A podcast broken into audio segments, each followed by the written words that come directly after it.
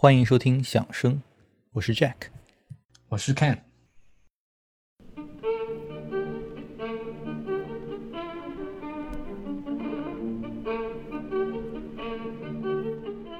呃，今天我们聊天围绕一个极为重要的作品，他呢当年带我这个入坑贝多芬啊，并且一直是 one of my favorite pieces。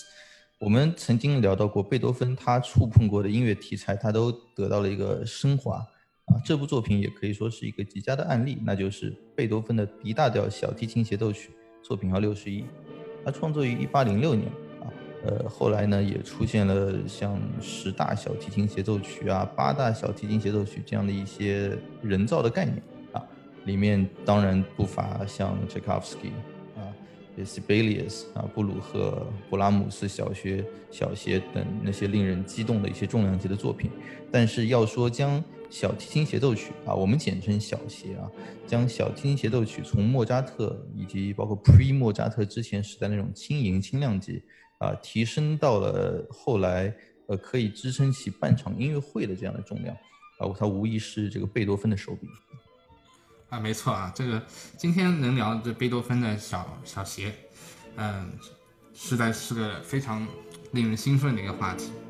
上期节目呢，嗯，我们讲了那个贝多芬的小提琴奏鸣曲，在贝多芬手里，他得到了一个蜕变，就是他将小提琴的部分和钢琴的部分这两两个乐器的地位呢，他发展为互相平等。而这小提协奏曲呢，也可以说成功的。没有逃脱贝多芬这位音乐巨人的魔爪，啊，这部时间长度整呃长达四十分钟的一个协奏曲，在贝多芬时代，在当时的一个古典音乐圈可以说是一个开天辟地般的存在。我记得我第一次听这个贝贝小协的时候啊，从乐队前奏，他乐队前奏开始是四下低音鼓，嘣嘣嘣嘣，然后然后乐队再进来，就仿佛就把我带入一个神秘幽静的一个音乐的森林中。好，整部作品它它的音乐气息呢，它有一种无边无尽的感觉。就我想起我我老师经常跟我讲，他就是他之前因为跟 Pressler 大也合作过那个贝多芬的一些音乐作品，他就说那 Pressler 就跟我老师说，你要知道贝多芬的音乐 through and through and through，就是他贝多芬音乐是始终在延续的。所以我觉得，但当你真正用心去听贝多芬这部小协的时候，你会完全感觉不到他的一个篇幅。就他的每一个音都是非常凝练的，我觉得。啊，说到篇幅，他第一个乐章就长达二十多分钟。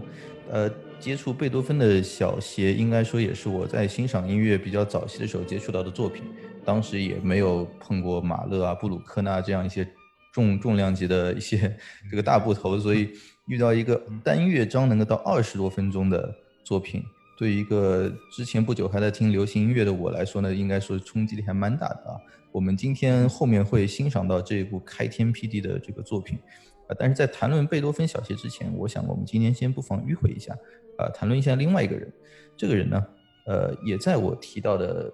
那个几大小协当中，一般是有呃一席之地的，啊，那就是门德尔松。啊，为什么要先谈论门德尔松呢？啊，他跟贝多芬的协奏曲有什么样的这个关系啊？啊，我们后面会说到。那门德尔松他是。呃，比贝多芬更晚一辈的作曲家啊，他出生于一八零九年，就他出生的时候，贝小协都已经三岁了啊。他比贝多芬呢小了三十九岁。那他和贝多芬之间既是一种传承的关系，其实又存在着非常迥异的区别啊。首先，门德尔松啊，他应该就可以说绝对不是一个需要跟命运抗争的人。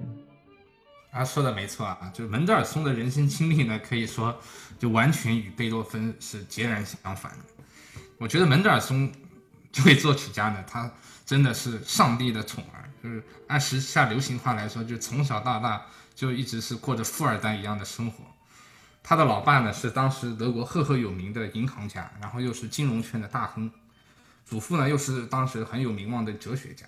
所以门德尔松他从小就接受着非常优越的那种贵族教育。他不仅在呃音乐方面他很有成就，然后在文学啊，在美术啊。包括他精通好好几种语言，就是在语言方面他都有过人的天分。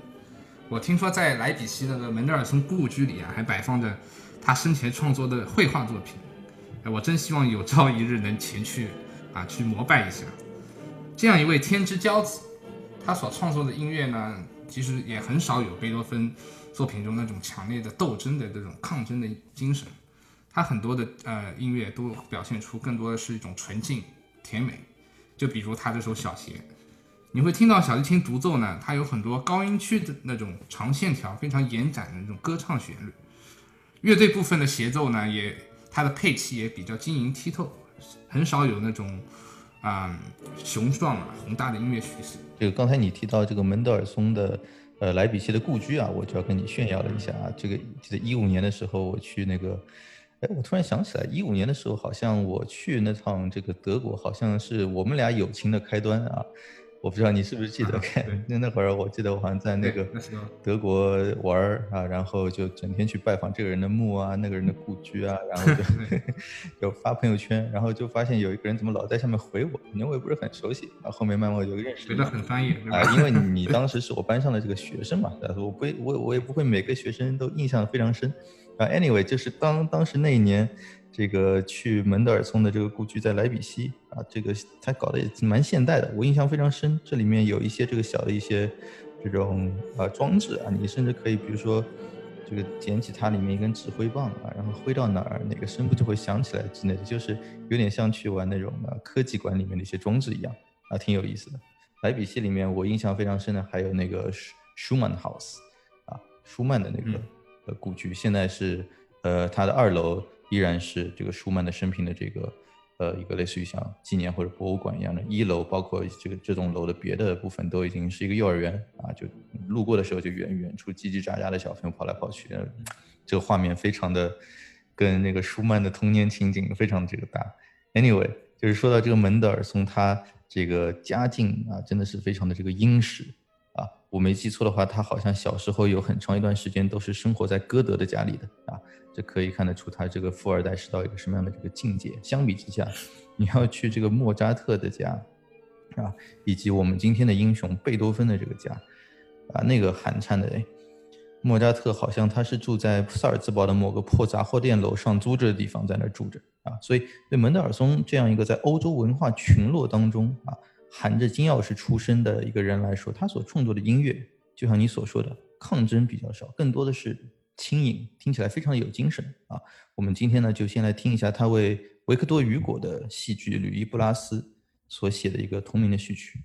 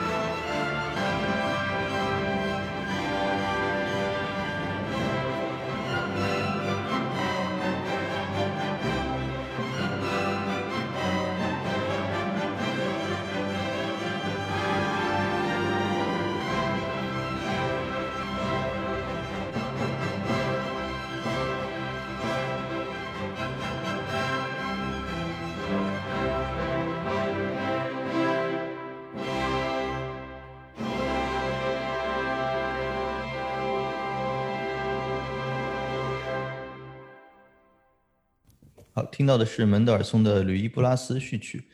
由阿巴多指挥伦敦交响乐团演奏。啊，门德尔松写过不少的序曲，其中比较有名的应该还有《仲夏夜之梦》等等。啊，除此以外，Ken 啊，我认为门德尔松如今他最著名的代表作应该就是他的 E 小调小提琴协奏曲。啊，的确可以这么讲啊，就是在当今啊，门德尔松呢，他这部小提琴协奏曲的确是他就是上演率很频繁的一个作品之一。当然，门德尔松呢，他其他的作品，比如他他的交响曲，呃，第三苏格兰交响曲，第四意大利交响曲，哎，都非常有名，而且我都我都非常喜欢听，真的非常好听。那说到小提琴协奏曲呢，其实现在我们所熟知的呃很多的名作，就是它的背后呢，它肯定是有一位被提献的小提琴家，那不例外呢。门德尔松把这首协奏曲就呃提献给当时那个莱比锡呃格万的 House Orchestra，就布商大厦管弦乐团的。当时个首席就是大卫啊，Ferdinand David。门德尔松呢，也是这支伟大的乐团的音乐总监。那这部协奏曲呢，它三个乐章还是非常传统，就遵循了那个快快乐章、慢乐章、快乐章、快慢快等结构安排。比较特殊的是呢，就是通常协奏曲开始呢，就乐队会奏出一长段影子。就我们过会儿会说贝多芬协奏曲，贝多芬这影子就在这这方面做了一个非常大的一个加强。然而门德尔松呢，他比较特别，他直接开门见山就引入了这个独奏小提琴啊。对，这个因为今天我们两部小提琴协奏曲，我们的第一乐章都会欣赏到啊。不熟悉的听众朋友们也可以留意一下这个非常显著的区别，就是这个第一乐章开始的时候，我们一会儿会听到门德尔松的小学扑小协，它扑面而来的就是呃独奏小提琴啊的这个声部就进入了。而我们今天的压轴把贝多芬的小协，它的这个小提琴独奏。从天而降之前，可以说是经历了极为漫长的铺垫，就就像一个雨果的小说主人公出现之前，先写个几十页的这个历史背景那样。啊，对。然后另外一点呢，就是我接着说门德尔松就比较特别的地方，就在于他的那个 cadenza，就那个华彩。就华彩呢，就是就是我们讲的协奏曲，协奏曲里经常会有一段就是单独展示独奏者精湛技术的一个片段，然后经常是没有乐队伴奏的。然后门德尔松呢，把这个华彩放在了。呃，乐曲中间的地方，就是在那个，嗯，那通常的协奏曲华彩呢，都会就会放那个再现部的结束，就是后半段，然后是留给独奏者自由发挥的。然后这段华彩呢，就是门德尔松他自己亲自创作的。然后整部作品的三个乐章呢，均是那个连奏，所以听起来这部作品非常一气呵成。这个 cadenza 这个概念，我觉得我们以后可以专门做一期节目来谈论一下，非常有意思啊。他应该说很有深度。门德尔松这个小协的这部华彩，应该说也是比较有特点。一个是他自己亲自创作的，这其实是不多的啊。另外一方面就是你说的他的这个位置。OK，我们来欣赏一下门德尔松 E 小调小提琴协奏曲的第一乐章。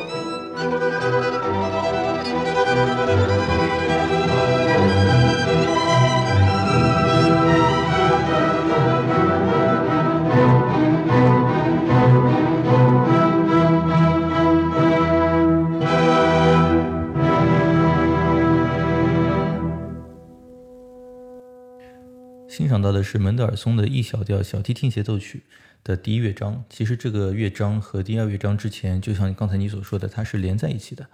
啊，所以我们在这里硬生生把它们切断了，其实有点违背了门德尔松的意愿啊。但是我们的篇幅所限，没有办法。呃，录音是来自年轻的切利比达克，在一九五三年指挥伦敦交响乐团啊，小提琴的独奏呢，则是二零二零年七月刚刚去世的 Ida Handel。啊，这两人可以说是有太多的可以发散的聊资了啊，Ken，应该说都是极具传奇色彩的这个角色。那这张专辑也是相当的有意义啊，它是切利比达克的最后一张录音室专辑啊，在他之后的四十多年的生命当中，他都再也没有录过 studio recording 啊，再也没有去过录音室去录专辑。天呐，千千万不能被这两人带偏了话题啊！因为这个艾达和这个切里比达克实在是有太多可聊的东西了。我们未来肯定会有大量关于他们两人的讨论。